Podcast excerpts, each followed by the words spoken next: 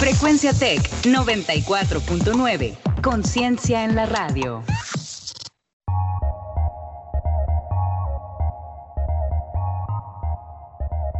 En 30. En 30. En 30. En 30. En 30. En 30. En 30. En 30. En 30.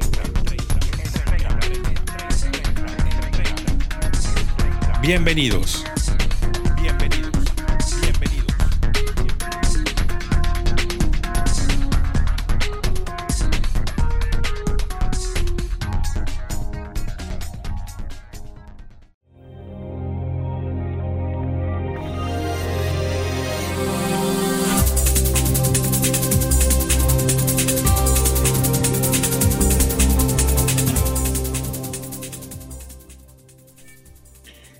Tal? ¿Qué tal? Muy buenas tardes, eh, amables Radio Escuchas. Son las 5 de la tarde con 6 minutos, 17 horas y 6 minutos el tiempo en el centro de la Ciudad de México. La temperatura actualmente en la ciudad de Monterrey está en 30 grados. Sean bienvenidos a su programa informativo en 30, transmitiendo desde Frecuencia Tec 94.9 de FM. Los saludos esta tarde, como todos los días, eh, Juan Carlos Flores Turrubiates en compañía de Ricardo Romano Corona. Hoy es eh, martes eh, 12 de mayo. Los invitamos a que nos acompañe en esta media hora de información. Ricardo, ¿cómo estás? Te saludo, muy buenas tardes. Hola Juan Carlos, bueno, buenas tardes. Hoy es martes, como mencionas, 12 de mayo. Estamos entrando ya a la mitad de este quinto mes del año y lo que a priori sería el final de la, pan- de la cuarentena, pero hay indicios de que puede que todavía no sea el momento o al menos no de forma al 100% de regresar a las actividades normales. Síguenos también en nuestras redes sociales, en Facebook como Frecuencia Tech 94.9 y en Instagram arroba frecuencia-tech. Nuestras cuentas de Twitter, la de Juan Carlos es arroba turrubiates93 y la mía romano-rrc. Y ahora vamos con información en corto.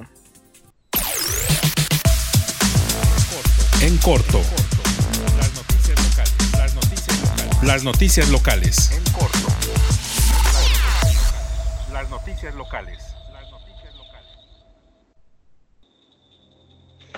Y empezamos, empezamos con información eh, del ámbito local, porque esta tarde en la conferencia de prensa del gobierno de Nuevo León, especialmente de la Secretaría de Salud en punto de las 3 de la tarde, eh, anunciaron, anunciaron, eh, eh, lo primero que se anunció fue la suspensión ya definitiva de clases por el COVID-19 por lo que resta de el ciclo escolar de este año. Ante la contingencia del COVID-19, el gobierno estatal anunció que las clases presenciales serán suspendidas de forma definitiva en este ciclo escolar. Ma- Manuel de la O y María de los Ángeles Rizuris, titulares de la Secretaría de Salud y la de Educación en el estado de Nuevo León, aseguraron que se tomó la decisión de continuar con las clases solo de forma virtual.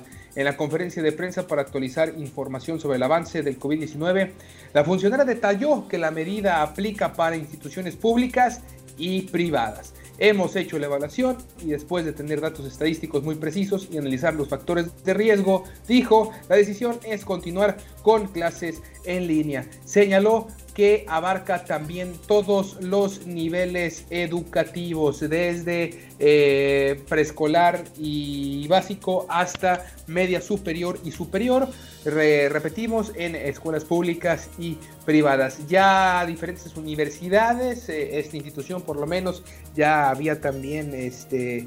eh, ya tiene planes también para, para terminar todo este ciclo, todo este semestre en, en- en línea. Otras universidades como la UNI, como el UDEM, pues ya también las preparatorias tendrán que, adaptar sus calendarios, al igual que todas las primarias, y seguirán con estos eh, cursos que están teniendo a través de la televisión. Y en eh, más información, también en la misma conferencia, el secretario de Salud Manuel de la O parafraseó al presidente Andrés Manuel López Obrador al señalar que Nuevo León tiene otros datos y no es posible prever con exactitud el pico de la pandemia del COVID-19. En esta conferencia estableció que por esta razón no es posible aún establecer aún fechas para comenzar la reactivación de actividades y adelantó que no será en mayo. La declaración ocurre un día después de que el secretario de Prevención y Promoción de la Salud Federal, Hugo López Gatel, dijo que el mayor brote de casos en Monterrey y su zona metropolitana se prevé para el 26 de junio, con un aproximado de 50 casos al día. Sin embargo, respondió Manuel León que Nuevo León tienen otros datos. La federación no reporta todo, mencionó, mencionó también que nosotros contamos con los datos de hospitales y laboratorios privados y tenemos 1.111 casos, ellos tienen 664, que es una situación diferente. El funcionario añadió que los especialistas del Consejo de Seguridad de, en Salud del Estado han estimado que el pico podría darse en las primeras dos semanas de junio. Decir un día específico sería un error, añadió. Respecto a la reactivación de actividades de la O, dijo que se trabaja en un plan con los empresarios, pero no se considera implementarlo este mes. La reactivación en este momento sería una catástrofe, sostuvo. En este mes no será. Aquí el que manda es el virus, no la autoridad. Interesantes estas últimas palabras de Manuel de la O, eh, mencionando que no, que no se va a en mayo reactivar. Recordamos que en un principio se había mencionado que eh, probablemente acabaría la pandemia y la reactivación empezaría a partir de los eh, últimos días de mayo, principios de junio. Sin embargo, si bien eh, a nivel federal Hugo López Gatel tiene los datos que sería a partir de la tercera semana de junio, específicamente el 26, pues Manuel de la O menciona que pueden ser las primeras dos semanas de junio. La idea es que en mayo no va a ser, Tampoco va a ser las primeras semanas de junio, probablemente hasta finales de junio sea cuando se reactive la economía aquí en el estado de Nuevo León, Ricardo. Sí, y para ir midiendo más o menos cómo va la situación, hay que ver cómo eventos de grandes dimensiones como lo es el deporte, como lo son los conciertos, no solo en Nuevo León, sino en varias partes de México y el mundo, se están llevando a cabo con ciertos protocolos, se están programando para determinadas fechas o se tiene un planteamiento de regresar a dichas actividades hasta muy avanzado el año, puede ser hasta septiembre. Entonces, considerando ese tipo de factores, la escuela es uno que entra dentro de estos que reúnen a muchas personas, al ser instituciones que pues, las instituciones públicas tienen cerca de mil o quizás más estudiantes por plantel, lo cual vuelve un factor de riesgo muy importante a cada uno de ellos, y no solo a los alumnos, sino también al profesorado. Exactamente. Y ya para finalizar con eh, la materia, con información en materia eh, local, eh, finalmente en, su conferencia de las 3 de la tarde, la Secretaría de Salud confirmó el fallecimiento de dos personas más por COVID-19, reportando 36 nuevos casos, con los que el número total de personas contagiadas en la entidad llegó ya a 1111 y a 39 eh, fallecidos. Manuel de la O informó que 675 casos fueron confirmados por el INDRE, 67 eh, se registraron en hospitales privados y 369 en laboratorios privados. El secretario confirmó el fallecimiento de dos personas por coronavirus, con lo que suman ya 39. De las dos defunciones reportadas hoy, una era una mujer de 60 años con antecedentes de hipertensión arterial y enfermedad pulmonar obstructiva crónica. El otro paciente se trataba de un hombre de 45 años que padecía obesidad.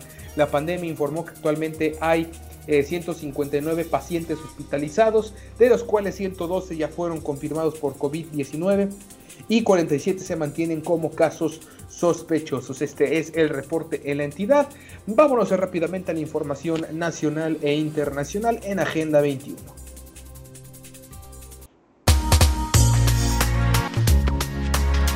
Agenda 21. Actualidad global.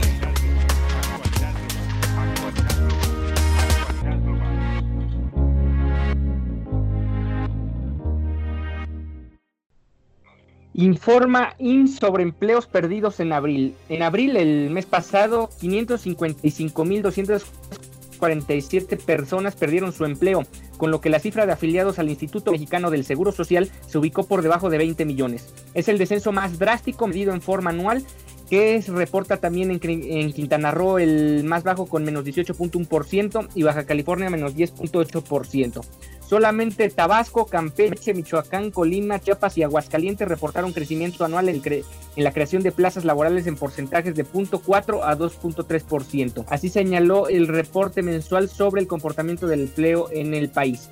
Indica que la desocupación observada en abril se debe mm, prioritariamente a la emergencia sanitaria por la pandemia COVID-19 y que el balance anual es la pérdida de trabajos de 451.231 lugares. Esa es la información reporta el IMSS.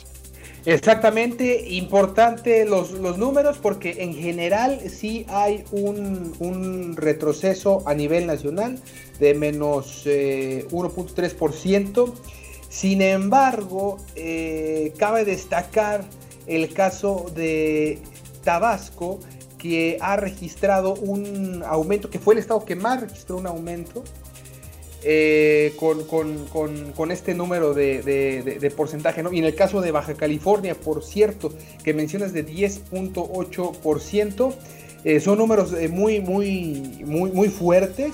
Y eso también, en parte, lo de Baja California tiene que ver con este tema de las maquilas, Ricardo, estas maquilas que pues han despedido a mucha gente y eh, ya han, han, querido, han querido, por eso han presionado mucho el gobierno de Baja California para, para volver las maquilas en funcionamiento, porque sí hay una crisis de, desempleo muy fuerte, no tan eh, devastadora como en los Estados Unidos o en otras partes, sin embargo, para una economía eh, débil como la de México, pues sí es un tema, ¿no? Sí, y en Quintana Roo podemos atribuirlo al tema turístico, al tener completamente el desarrollo turístico, la el asunto del área turística cerrada o, ahorita en, cuarentena, pues sí genera que también sea un número muy alto allá en el estado de la península de Yucatán. Exactamente. Y vamos a más información porque hoy es el Día Internacional de la Enfermera. Les mandamos por supuesto un saludo a todas las eh, enfermeras que ahorita están haciendo una gran labor para auxiliar en lo necesario contra la pandemia del COVID-19 y en el marco de este día el Comité Internacional de la Cruz Roja advirtió que de los 47 profesionales de salud que han sido agredidos durante la pandemia en México, la mayoría son enfermeras. Eh, la organización internacional destacó que las agresiones contra el personal médico ponen en riesgo el derecho a la salud y a la vida de los mexicanos. Las enfermeras y enfermeros son uno de los eslabones más importantes de la cadena de atención y eh, cuidado de los, enfermos. Ellas y ellos necesitan nuestro respeto. Son quienes nos curan y salvan nuestras vidas, manifestó Jordi Reich, eh, jefe de la delegación de, la, de la Comisión Internacional de la Cruz Roja para México y América Central. Trabajamos eh, para sensibilizar a todos sobre la importancia de que en estos tiempos extraordinarios, pero también en todo momento, el personal de salud sin discriminación sea protegido.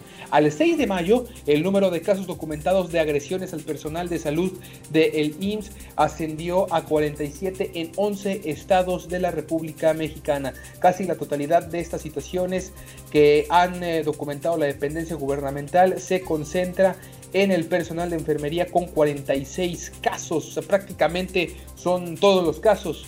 Un 56% de las agresiones han sido en vía pública, 44% han sido físicas, mientras que Jalisco registra 11 casos documentados, Veracruz 9 y Estado de México 6. Ante ello, el Comité Internacional de la Cruz Roja, la Cruz Roja Mexicana y el Instituto Mexicano del Seguro Social ratificaron su solicitud de protección para el personal de salud. Asimismo, lanzaron una campaña de sensibilización pública sobre la importancia del respeto al personal de salud en medio de la emergencia sanitaria. Ahí están los eh, datos del Comité Internacional de la Cruz Roja con las agresiones al personal eh, médico y obviamente no eh, también no nada más hay que protegerlos en esta epidemia sino velar por los derechos de las y los trabajadores de las y los enfermeros que son una pieza importantísima que se dedican a hacer una labor ardua es una labor muy pesada la de la del personal de enfermería y hay que eh, ver y hay que velar por unas mejores condiciones laborales y derechos también para el personal de enfermería. Sí, y para tener retratada cómo está la, situación de los enfermeros y enfermeras en, nuestro país y también de los médicos, invito a la gente a que se meta a redes sociales del diario Reforma. Ellos el día de hoy publicaron fotos donde se ve cómo se, se, nota el cansancio de cada uno de ellos, de cada una de ellas, que ha trabajado arduamente en las últimas semanas, no solo días, sino semanas, ya incluso podemos hablar de meses en esta pandemia del COVID-19 aquí en México. Y ahora, Juan Carlos, si quieres, cuéntanos un poco sobre el apoyo militar que estaría coordinado entre la Guardia Nacional y eh, Durazo. Exactamente, el secretario de Seguridad y Protección Ciudadana, Alfonso Durazo, afirmó que el apoyo de las Fuerzas Armadas, de lo que hablábamos el día de ayer, que se desató la polémica, tanto en el Senado como a nivel eh, federal, para las tareas de seguridad pública, estará subordinado a la Guardia Nacional. Eh, en una serie de mensajes en Twitter, eh, el, secretario Durazo sostuvo que el acuerdo mediante el cual se ordenó a las Fuerzas Armadas eh, sustituir tareas de seguridad pública hasta el 27 de, mayo, de marzo del 2024 se ajusta a los límites y condiciones establecidos en la Constitución. Tras las críticas de activistas, especialistas, políticos y legisladores, recordó que el artículo quinto transitorio de la reforma constitucional de marzo del año pasado, que dio origen a la Guardia Nacional, fue aprobado prácticamente por unanimidad por los partidos políticos. El objetivo del acuerdo es darle operatividad al mandato legislativo, facultando a las Fuerzas Armadas como primer respondiente. Así de importante, pero también así de simple. Tal apoyo estará siempre subordinado a la Guardia Nacional, expresó el secretario Durazo. También eh, dijo que el acuerdo se ajusta a los límites y condiciones establecidos en el artículo quinto transitorio y forma parte de ese andamiaje legal aprobado, reiteró por los partidos políticos prácticamente por unanimidad. Durazo subrayó que el acuerdo publicado ayer en el Diario Oficial de la Federación concreta las facultades que da a las Fuerzas Armadas el citado artículo transitorio, por lo que se trata de una consecuencia natural de la reforma constitucional que creó la Guardia Nacional. El acuerdo ordena a la Fuerza Armada permanecer, eh, más bien a la Fuerza Armada permanentemente participar de manera extraordinaria, regulada, fiscalizada, subordinada y complementaria con la Guardia Nacional en las funciones de seguridad pública a cargo de esta última. La víspera, la Secretaría de Seguridad eh, Pública destacó en un comunicado que, a diferencia de lo ocurrido en administraciones pasadas, sin nombrar cuáles, el acuerdo regula la participación de las Fuerzas Armadas en tareas de seguridad. Afirmó que dicho acuerdo no excede de ninguna forma lo establecido en el texto constitucional y cumple a cabalidad con los parámetros que tanto el constituyente como la Corte Interamericana han establecido. Finalmente, la Secretaría de Seguridad eh, y Protección Ciudadana admitió que requiere el apoyo de las Fuerzas Armadas para hacer frente a la delincuencia, pues la Guardia Nacional aún se encuentra en proceso de consolidación, sobre todo en lo que respecta al despliegue que se requiere para cubrir todo el territorio nacional. Pues ahí está, ahí está, sigue el debate. Ya Alfonso Durazo, el secretario de Seguridad y Protección Ciudadana, salió a aclarar un poco, eh, aclaró un poco el decreto del presidente que vaya que hubo polémicas al respecto. Sí, e, esa parte que menciona donde el acuerdo regula la participación de las Fuerzas Armadas en materia de seguridad, yo creo que ese va a ser el argumento donde tendrá que basarse esta decisión y donde tendrán que sustentar todo lo que venga más adelante, porque de lo contrario, yo creo que tanto la oposición como no solo la oposición, sino la, opinión pública puede comerse los vivos si esto resulta en otro estado de seguridad fallido. Exactamente, ¿no?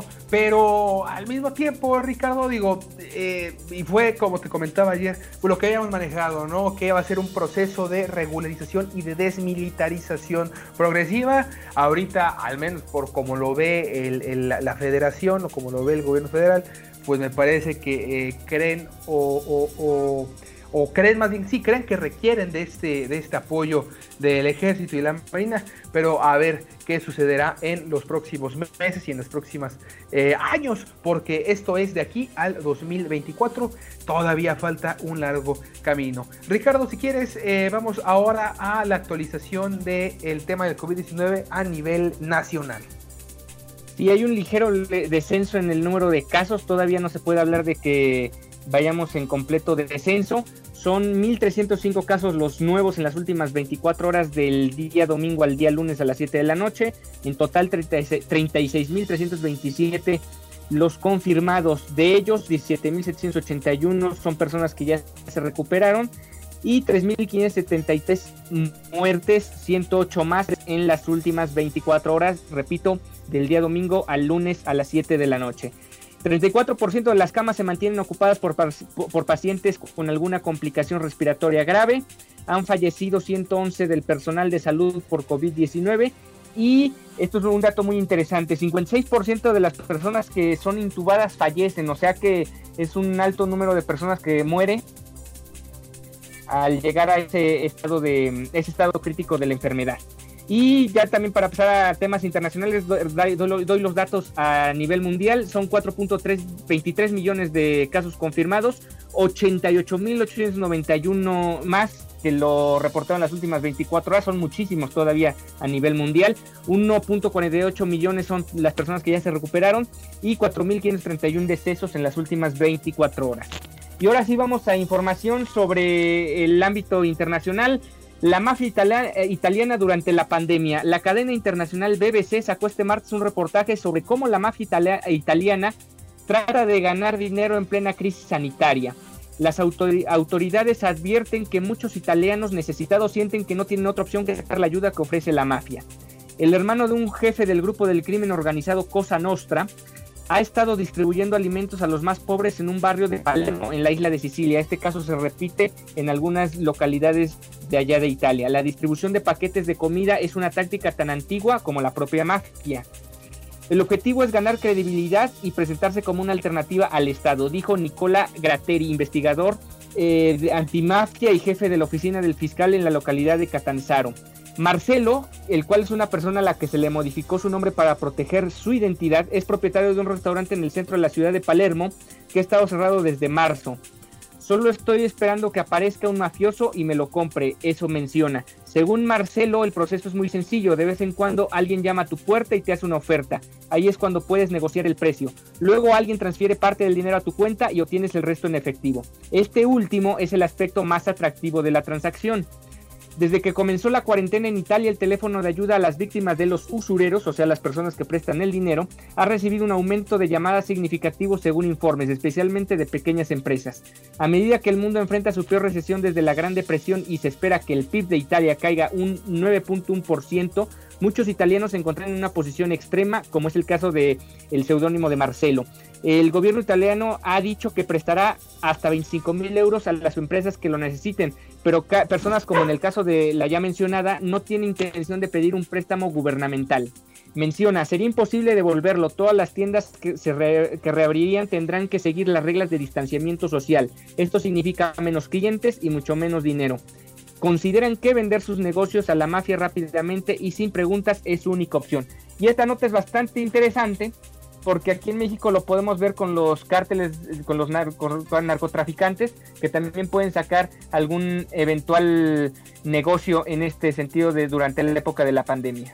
No, Ricardo, pero no compare, no, no, no, no compare. los cárteles aquí, ya ves en, en, en, Jalisco, pues son buenas personas, reparten despensas a los más necesitados, eh, no, no, no, muy mal por la mafia italiana haciendo negocios. Deberían de ser más solidarios con su gente y repartir unas despensitas que también hay muchos italianos que las necesitan. No, no, no, no, no, no, no hay que comparar tampoco la maldad de unos con, con otros. Pero interesante la nota, ¿no? Este, pues sí, también eh, aprovechándose de la desesperación de las personas ante esta situación, ¿no? Viendo este restaurantero a futuro, sabiendo que eh, el préstamo no ayudaría de mucho, porque de aquí a que se restablezca completamente tanto el turismo como la actividad normal, eh, consideran que es mejor venderlo a mediano precio, tener mejor el dinero en efectivo, cosa que difícilmente el gobierno o alguien con, con negocios lícitos pueda eh, tener tanto dinero en efectivo y, aprovechar la, la, mafia esos, esos negocios, ¿no?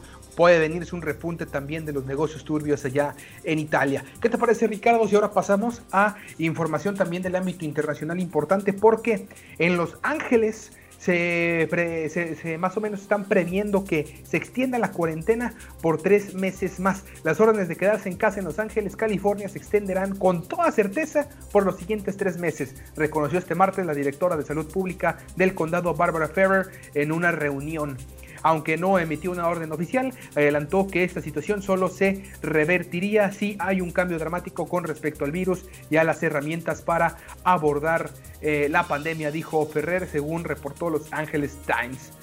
Eh, matizó que no sería posible salir de la cuarentena si no hay capacidades para realizar pruebas caseras que permitan a la gente evaluarse diariamente. En el condado de Los Ángeles, las infecciones por COVID-19 siguen a la alza. De acuerdo con las cifras oficiales, hay 32.258 casos y 1.569 muertes. El gobernador del estado, Gavin Newsom, anunció la semana pasada una serie de protocolos para que algunos negocios y centros de trabajo reabran. Este martes, el principal experto del gobierno, Anthony Fauci, eh, advirtió al Senado que una apertura apresurada de la economía traería graves daños humanos. Eh, las consecuencias, mencionó, serían realmente graves. Eh, así las cosas en Los Ángeles, vemos completamente diferente, Ricardo, cómo están actuando en Los Ángeles, a cómo están actuando del otro lado, que es en nuestros vecinos aquí en el estado de Texas. Ellos reabriendo las playas, reabriendo las tiendas, los Walmarts, eh, los restaurantes, las eh, peluquerías, los centros de belleza, los spas, todo. Y en Los Ángeles, muy precavidos, ellos son conscientes de que no son capaces de eh, testear a todas las personas, ah, sino a una pequeña cantidad de personas. Entonces ya están previendo que se extienda la cuarentena tres meses más. Interesante las dos posturas.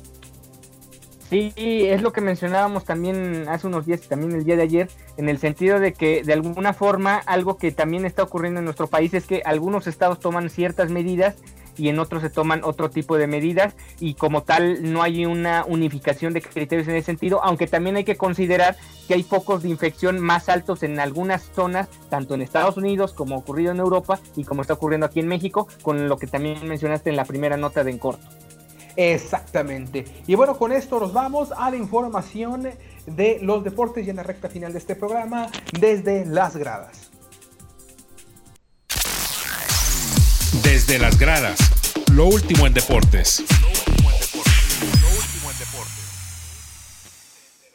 Regresa el golf en Corea del Sur. Tras el béisbol y el fútbol es hora del golf. El deporte continúa su regreso a Corea del Sur tras el confinamiento por la pandemia por coronavirus con la disputa de jueves a domingo del KLPGA Championship, en el que participarán tres jugadoras del top 10. El torneo es el primero de esta disciplina desde el parón casi total del deporte de competición al inicio de la pandemia en marzo. Comenzará el jueves a puerta cerrada en el recorrido del Lakewood Country Club en Yanggu, al, noreste de, Seúl. Eh, tras diez, tres de las 10 mejores jugadoras del mundo estarán participando como la número 3 Park Sung-yoon, la número 6 Kim Seung-jong y la número 10 Lee Jong-eun. Estarán entre las 150 participantes en la salida. Medidas muy estrictas han tomado para el buen desempeño de la competencia o de la prueba con el fin de prevenir todo riesgo de infección. Las golfistas no podrán encontrarse a menos de 2 metros las unas de las otras. Deberán comer solas y no habrá espectadores. Todas las golfistas y todos sus técnicos se someterán a la toma de temperatura antes del inicio de la eh, competición y todo el personal se verá obligado a llevar mascarilla todo el tiempo. Incluso los medios de comunicación tendrán un radio de acción reducido. Serán confinados en los hoyos quinto y décimo. Ante la falta de torneos de golf, el KLPGA Championship suscita un interés sin precedentes por parte de los medios de comunicación. Según un portavoz del torneo, la CBS estaba en negociaciones para adquirir sus derechos de retransmisión, por lo que a lo mejor al fin de semana llegamos ya con transmisión de golf aquí al continente americano.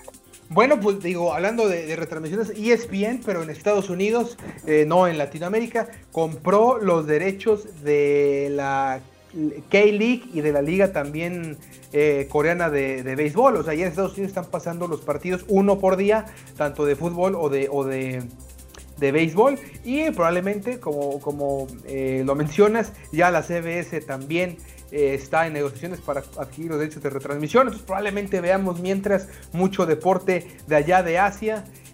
para que también nos empapemos de la cultura y de cómo se viven los deportes allá en aquel continente, Ricardo.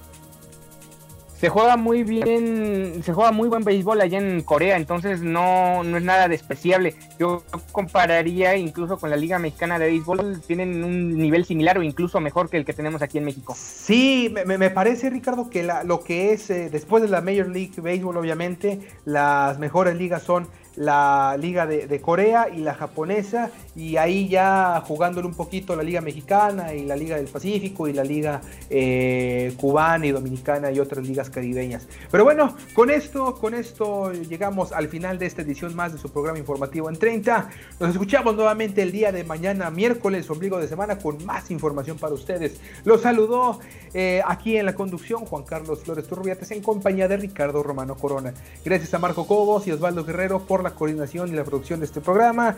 Agradecimientos también para Jesús Uresti en la dirección de Frecuencia Tech. Le agradecemos por supuesto también a usted que está eh, escuchándonos eh, todos los días. Lo invitamos a que permanezca en casa y a que siga en la sintonía de Frecuencia Tech 94.9 de FM. Que tenga usted una muy buena tarde y hasta mañana.